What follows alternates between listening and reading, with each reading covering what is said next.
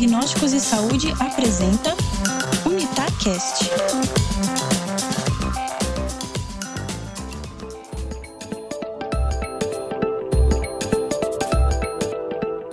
Nos episódios anteriores, nós já discutimos o que é medicina fetal, quais os exames devem ser realizados na gravidez e os três primeiros exames da gravidez: o ultrassom transvaginal inicial e os morfológicos de primeiro e segundo trimestre. Hoje vamos falar sobre o ultrassom do terceiro trimestre, que é o obstétrico com Doppler, e um pouquinho sobre 3D e 4D.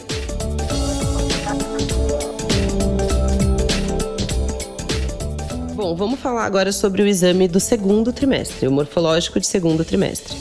Esse exame deve ser realizado entre 20 e 24 semanas ou 18 e 24 semanas, segundo as diretrizes da medicina fetal.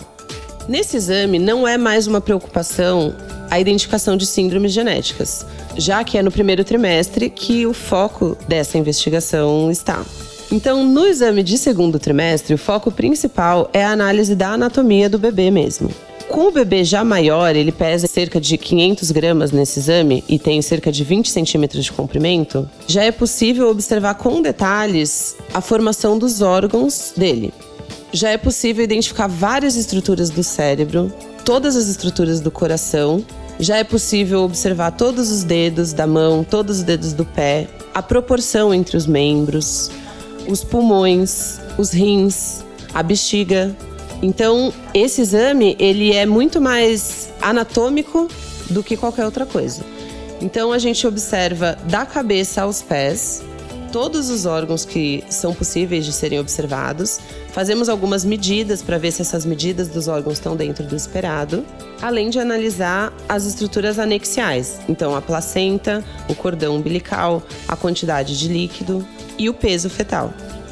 No morfológico de segundo trimestre é onde vão ser identificadas basicamente todas as malformações fetais na formação dos órgãos. Se tem um rim faltando, se a bexiga está maior do que o normal. Aquelas outras alterações que eu falei que já seriam possíveis de ser identificadas no primeiro trimestre, às vezes elas não são e são identificadas no segundo. Então, alterações do cérebro, alterações da parede abdominal quando está aberto, alterações dos membros, como por exemplo, o número de dedos é uma coisa que não é muito identificada no ultrassom, mesmo durante toda a gravidez. Então, assim, nos estudos onde eles fazem uma pesquisa populacional de ah, bebês que nasceram com um dedo a mais, quantos desses foram identificados na gravidez, mesmo com todos os exames feitos direitinho? Não é muito esse número. Então, por exemplo, o número de dedos é uma coisa que pode passar nos ultrassons, mas também pode ser identificada. Então, posição dos membros, tamanho dos membros, enfim, todas essas características dos órgãos e do feto como um todo. O crescimento fetal, então, como eu disse, o peso fetal também é avaliado. É raro identificar as doenças de crescimento fetal nessa fase, porque mesmo os bebês que vão ter uma restrição, né, vão ter um peso abaixo do normal, Geralmente, com 20 semanas, a gente não identifica isso ainda, mas é uma das dos fatores que a gente tem que avaliar nesse exame. É também no momento do morfológico de segundo trimestre que tem uma avaliação muito importante, que é a avaliação do colo do útero. Hoje em dia é recomendado pela medicina fetal a realização de um ultrassom transvaginal no momento do morfológico de segundo trimestre, para que nesse ultrassom seja realizado a medida do colo, o normal é que o colo nessa idade gestacional meça pelo menos 25 milímetros, ou 2,5 centímetros e meio. Se ele está acima disso, ótimo. Se ele está abaixo disso, nós dizemos que essa paciente tem colo curto. E isso quer dizer que ela tem um risco aumentado de parto prematuro. Quando identificada essa alteração, tem que ser tomadas algumas medidas, que podem ser desde só a introdução de medicamento, até às vezes a realização de cirurgias no colo, dependendo do quão curto ele está. Essa medida do colo do útero é uma coisa relativamente nova na medicina. Infelizmente, ainda existem muitos médicos que não solicitam a medida do colo no segundo trimestre. Mas já foi definida que ela é sim uma medida que deve ser tomada e que é muito importante na prevenção do parto prematuro. Após o morfológico de segundo trimestre, onde teoricamente a gente já fez toda a análise anatômica do feto, por exemplo, se foi identificado que tem dois rins, tem dois rins, não tem como desaparecer um rim depois do morfológico de primeiro trimestre. Então, a partir daí, os exames que vão ser realizados, eles não vão focar mais em identificação de malformações, e sim nas alterações de crescimento seja de crescimento do feto como um todo, então se o peso do bebê está acima, abaixo ou dentro do esperado, como alterações de crescimento de órgãos específicos. Sempre é perguntado microcefalia, que é uma coisa que ficou muito em voga nos últimos anos por causa do Zika. Microcefalia é uma alteração que provavelmente não vai ser identificada no morfológico de segundo, porque o cérebro ele está com todas as partes formadas. Mas conforme o bebê vai crescendo, algumas partes do cérebro crescem normais e outras não crescem. Então pode ser que um bebê esteja normal do cérebro no morfológico de segundo, mas com 32 semanas ele esteja com uma cabeça abaixo do normal para 32 semanas. Então a proporção entre o crescimento do corpo e o crescimento da cabeça não está normal. É isso que a gente vai buscar nesses exames posteriores ao morfológico. As mães sempre perguntam: ah, então está tudo normal com o meu bebê? Ele não tem nenhuma malformação? O que a gente pode dizer é: nesse exame não foi identificada nenhuma alteração, então provavelmente seu bebê não tem nada. Mas as alterações de crescimento ainda podem aparecer nos exames posteriores no terceiro trimestre. Então, o exame que a gente realiza no terceiro trimestre, ele chama ultrassom obstétrico com Doppler. Falando da parte do obstétrico, nós medimos o bebê Vemos se o crescimento de cada parte dele e do geral, né, o peso fetal, se está dentro do esperado para aquela idade gestacional. E além disso, avaliamos se a quantidade de líquido está normal, se a placenta está normal, se o cordão está normal. E assim, quando você realiza um exame com um médico especialista em medicina fetal, mesmo se a gente não medir todas as estruturas, a gente sempre vai olhar se tem alguma coisa que aparentemente está fora do normal, se os rins estão dilatados, se o coração está aparentemente normal. Então, assim, eu acredito que sempre os exames fetais devem ser realizados com um médico especializado em medicina fetal, porque sempre quando a gente realiza um ultrassom posterior no terceiro trimestre, mesmo que o objetivo não seja análise da anatomia, sempre a gente dá uma olhada para ver se às vezes a gente identifica algo que não foi identificado antes. E o que é o Doppler? Então, como eu disse já na análise do ducto venoso no primeiro trimestre, o Doppler ele é a análise de como o sangue flui dentro dos vasos sanguíneos no ultrassom. E através dessa análise do Doppler, a gente consegue identificar se o vaso que a gente está estudando está com o fluxo dentro do esperado ou não. Se está com alguma dificuldade de fluxo, por exemplo. E no caso do feto, a gente analisa quatro vasos: o cordão umbilical, um vaso no cérebro que chama cerebral média e as duas artérias uterinas da mãe, que são as artérias do útero da mãe e não do bebê. Então são as artérias que levam sangue para o útero e para a placenta. E analisando todos esses vasos numa gravidez, a gente consegue identificar se o feto está recebendo oxigênio de forma normal. Se ele está recebendo a quantidade normal de oxigênio ou se ele está recebendo menos. Porque no caso de algumas doenças, a principal sendo pressão alta e restrição de crescimento, quando o bebê ele não está crescendo o normal, há alteração nesses vasos. E isso é muito importante no acompanhamento desses fetos. Então, mesmo um bebê que você está acompanhando e que está com peso normal, a gente geralmente realiza o Doppler, porque, por exemplo, uma uterina muito alterada na mãe, né, pode nos deixar mais alertas para o aparecimento de alguma doença, que às vezes não apareceu ainda. Agora eu quero falar um pouquinho sobre o peso fetal. Isso vale para todos os exames, mas principalmente para o terceiro trimestre e principalmente perto de nove meses. Quando a gente faz um exame e fala que o peso fetal é tal, isso é uma estimativa, porque na verdade a gente mede algumas estruturas do bebê, geralmente a cabeça, a barriga e o fêmur, que é o osso da coxa. E também existe uma fórmula matemática que estima o peso daquele bebê de acordo com essas medidas. Obviamente que essas medidas elas têm que ser realizadas de uma forma técnica, segundo a recomendação de quem criou essa fórmula matemática, mas não é uma balança, né? Então é muito importante que as gestantes tenham em mente que esse peso ele é realmente só uma estimativa, uma forma da gente ir acompanhando o crescimento do bebê, mas não uma coisa exata. Então, é muito comum a gente pegar no pronto-socorro pacientes próximos aos nove meses. Então, quando está no final da gravidez e sente dor, às vezes vai no pronto-socorro, por exemplo, duas vezes na semana. E quando você realiza um ultrassom, que você já fez um ultrassom há dois dias, por exemplo, às vezes o peso do bebê ele dá até um pouco mais baixo. Mas isso não quer dizer que o seu bebê emagreceu dentro da barriga, entendeu? Isso quer dizer que essa variação está dentro da margem de erro do exame. Só para vocês terem uma ideia, por exemplo, quando você faz um exame com 37, 39 semanas, existe uma margem de erro de 500 gramas. Então, se o seu bebê deu 3 quilos, na verdade, a gente está dizendo que ele pesa de 2,5 a 3,5. Entendeu? Pode ser 500 gramas para menos ou para mais. Então é muito importante que as gestantes não levem isso ao pé da letra, porque não é um peso. O único jeito de saber o peso é quando ele nascer e colocar na balança. Então é realmente uma estimativa, porque quando você identifica um peso muito baixo, ele sai dessa margem de erro.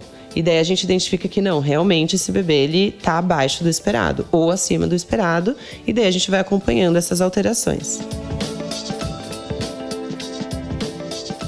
Como eu disse, né, que seriam quatro exames. Sendo que o obstétrico com Doppler, quando a gestação é uma gestação de baixo risco, não tem nenhuma doença e o feto não tem nenhuma alteração, esse exame ele deve ser realizado em algum momento no terceiro trimestre e geralmente é entre 28 e 34 semanas, e isso a escolha da semana varia de acordo com o médico que está acompanhando o pré-natal.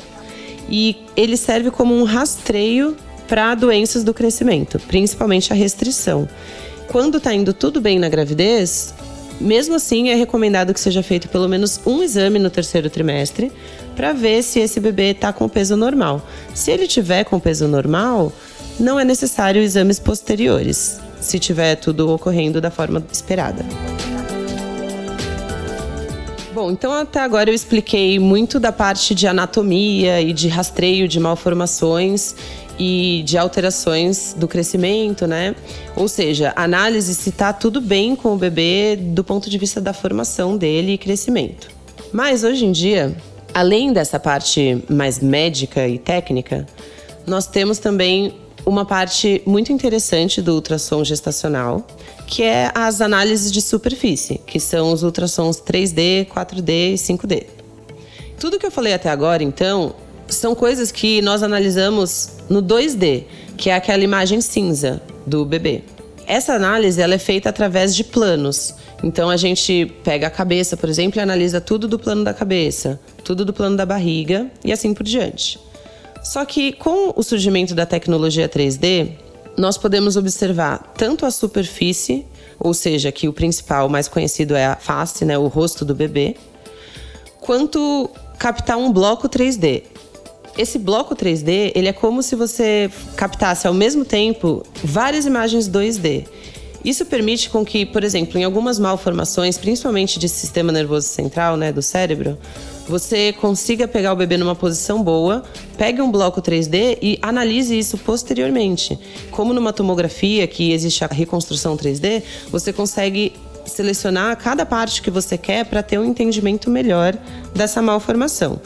Então, primeiro eu queria dizer que a tecnologia 3D ela não é usada só para ver o rosto do bebê. Ela é usada também em algumas malformações para um melhor entendimento dessa doença. Por exemplo, no sistema nervoso central, como eu já disse, alterações ósseas é muito bom você ter o 3D, porque você consegue reconstruir o osso como se você estivesse vendo ele mesmo para entender qual é a posição dessa perna que está com uma torção, entendeu? Com um osso que não está numa posição normal. Alterações da coluna, então escolioses congênitas, quando você faz o 3D, você consegue identificar cada ossinho da coluna e ver aonde que está essa alteração. E alterações de face também. Porque quando o bebezinho tem, por exemplo, mais comum, né, um lábio leporino, né, uma fenda labial, ou até malformações de face mais complexas, com alteração dos olhos, essa análise 3D não só permite com que o médico entenda melhor essa alteração, como também prepara a família que muitas vezes não consegue entender exatamente qual é a alteração. Então, quando essa família vê uma foto, ela vai internalizando e, enfim, lidando com isso que está acontecendo, com essa alteração do bebê. A tecnologia 3D é uma tecnologia que tem que estar tá na máquina do ultrassom. Então, o transdutor, que é o que a gente encosta na paciente, ele tem que ser um transdutor com 3D. E assim, o exame 3D, ele pode ser realizado em qualquer órgão em qualquer fase da gravidez. Quando a gestação é muito inicial, lá com cinco semanas, que a gente só vê um saquinho gestacional, é possível você aplicar o 3D e esse 3D vai mostrar o útero com uma bolinha dentro. Quando as pessoas perguntam, ah, mas quando que pode ser feito o 3D? O 3D pode ser feito em qualquer idade gestacional, depende do que você quer ver. Agora, falando sobre a face fetal, né? Então, assim, as fotinhos de 3D, que hoje em dia, assim, é uma coisa muito legal a família ter essa lembrança e poder realmente conhecer, basicamente, seu filho antes de nascer, né? Então, as melhores máquinas hoje em dia permitem uma tecnologia, assim, que realmente parece uma foto que você tirou dentro do útero. E para esse tipo de foto, então, do rosto do bebê, existe sim uma idade ideal. E essa idade é em torno de 28 a 32 semanas. Por quê? Quando o bebê ele é mais novinho, então quando ele tem 12 semanas, por exemplo, no morfológico de primeiro, a gente consegue fazer o, o 3D. Mas ele é bem magro. Então a gente não vê detalhes do rosto, o bebê é pequeno, né? Mas é interessante fazer sim a foto porque é quando a gente pega aquela foto do bebezinho inteiro que você vê as mãozinhas, os pezinhos, o corpinho e a cabeça. Mas não tem nenhum detalhe mesmo porque ele não, né, ele é muito pequenininho, 5 centímetros. No morfológico de segundo, a gente já consegue fotos boas, mas o bebê ele ainda é magro, então ele não tem muito desenvolvido o tecido de gordura. Então ele não é um bebê fofinho, ele é um bebê que o rosto vai ter um aspecto mais magro e, portanto, diferente de quando esse bebê nascer. Agora, a partir de 30 semanas, 28 a 32 semanas, ele já ganhou gordura no corpo e no rosto. Ele já é um bebê com aspecto de fofinho, de gordinho, mas a gente ainda tem uma proporção de líquido boa, porque quando o líquido amniótico está baixo, é mais difícil a obtenção dessa foto. Então eu vou falar agora sobre os principais fatores que fazem diferença na obtenção de uma boa foto 3D principal de todos, sem dúvida, é a posição do feto. Se o bebê tiver de costas ou com o rosto completamente encostado na, no útero ou com a mão cobrindo o rosto completamente, pode ser a melhor máquina com a melhor quantidade de líquido e o melhor médico, é impossível tirar uma foto de um bebê que está se escondendo. Então a posição do feto é o principal. A quantidade de líquido, como eu disse, é muito importante. O abdômen da mãe é importante, não só no 3D como em todo o ultrassom. Não entrei em detalhes, mas se a mulher ela tem uma grande cicatriz ou ela já fez uma cirurgia de abdominoplastia, por exemplo, isso altera como os raios de ultrassom entram no abdômen e isso altera a nossa imagem.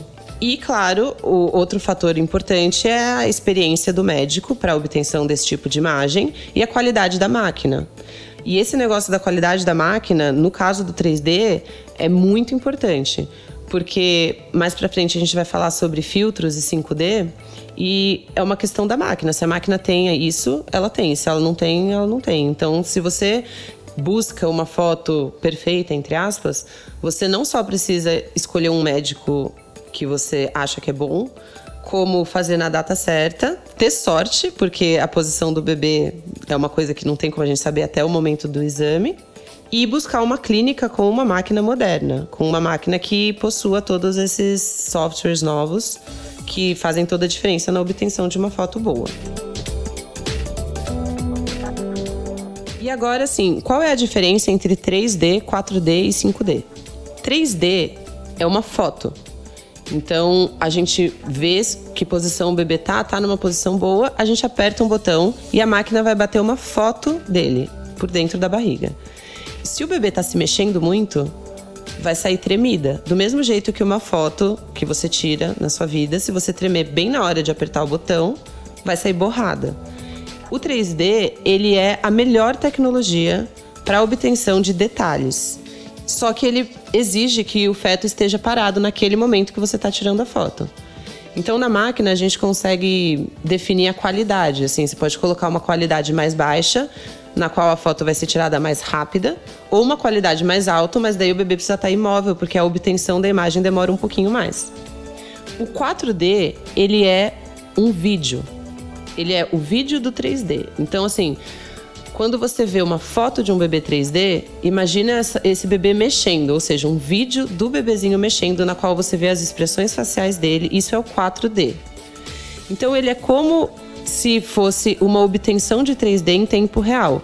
A máquina fica tirando várias fotos, uma atrás da outra, vários frames, e isso vai formando o vídeo. Só que como isso exige um processamento de máquina muito mais pesado, a qualidade do 4D não é tão boa quanto a do 3D. O nível de detalhe possível de ser obtido no 3D é maior do que no 4D. Mas é uma questão de você decidir, o médico decidir no caso, né, qual é o melhor momento para fazer cada uma dessas obtenções. Porque se o bebê está paradinho, daí é melhor fazer o 3D. Agora, se ele está mexendo, às vezes é mais interessante fazer o 4D, porque mesmo com uma qualidade um pouquinho menor, você consegue captar o vídeo, primeiro que é interessante ter o vídeo, e depois pausar esse vídeo e obter as fotos que você pausou no meio do vídeo. Então, por exemplo, essas imagens que às vezes é possível ver do bebê mostrando a língua, sorrindo ou fazendo uma careta, geralmente foram obtidas do 4D. Porque ele não vai pôr a língua para fora e ficar esperando você tirar a foto. É um segundo. Então, geralmente é um vídeo que você está fazendo e daí você pausa nesse momento e salva essa foto. Então, dizer assim, qual é o melhor, o 3D ou o 4D, não existe melhor. Existe melhores momentos para realizar um e para realizar outro. E o médico que tem que saber avaliar isso. Mas e o 5D? Ah, o 5D é com som? Não, não é. O 5D, na verdade, esse nome 5D é uma jogada de marketing. Porque a tecnologia do 5D, na obtenção da imagem, é exatamente a mesma coisa. Então, é uma foto 3D ou é um vídeo 4D, mas o que as pessoas dizem que é esse 5D é, na verdade, como se fosse um filtro de foto, né, de Instagram, por exemplo, que você coloca em cima de uma imagem que você capturou.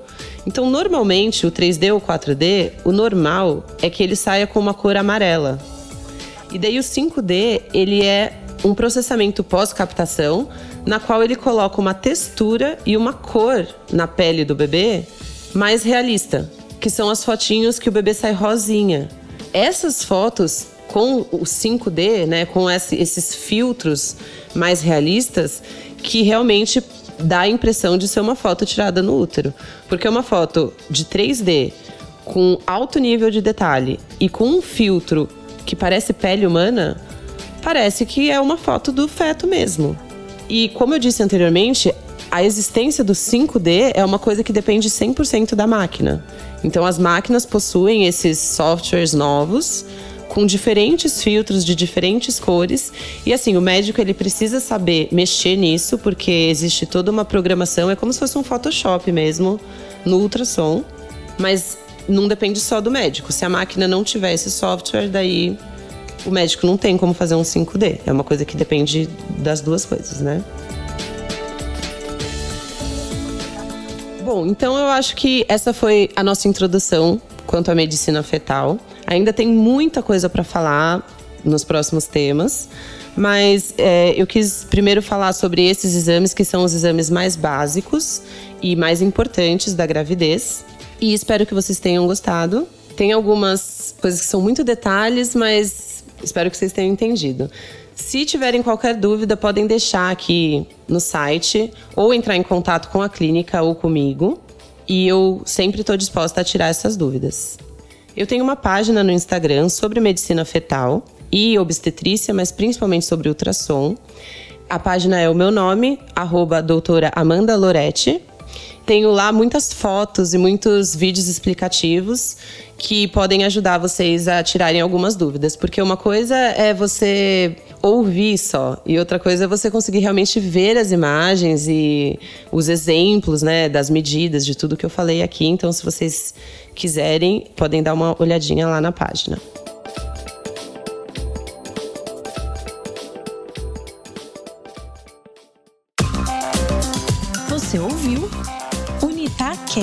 Podcast da Unitar Diagnósticos e Saúde.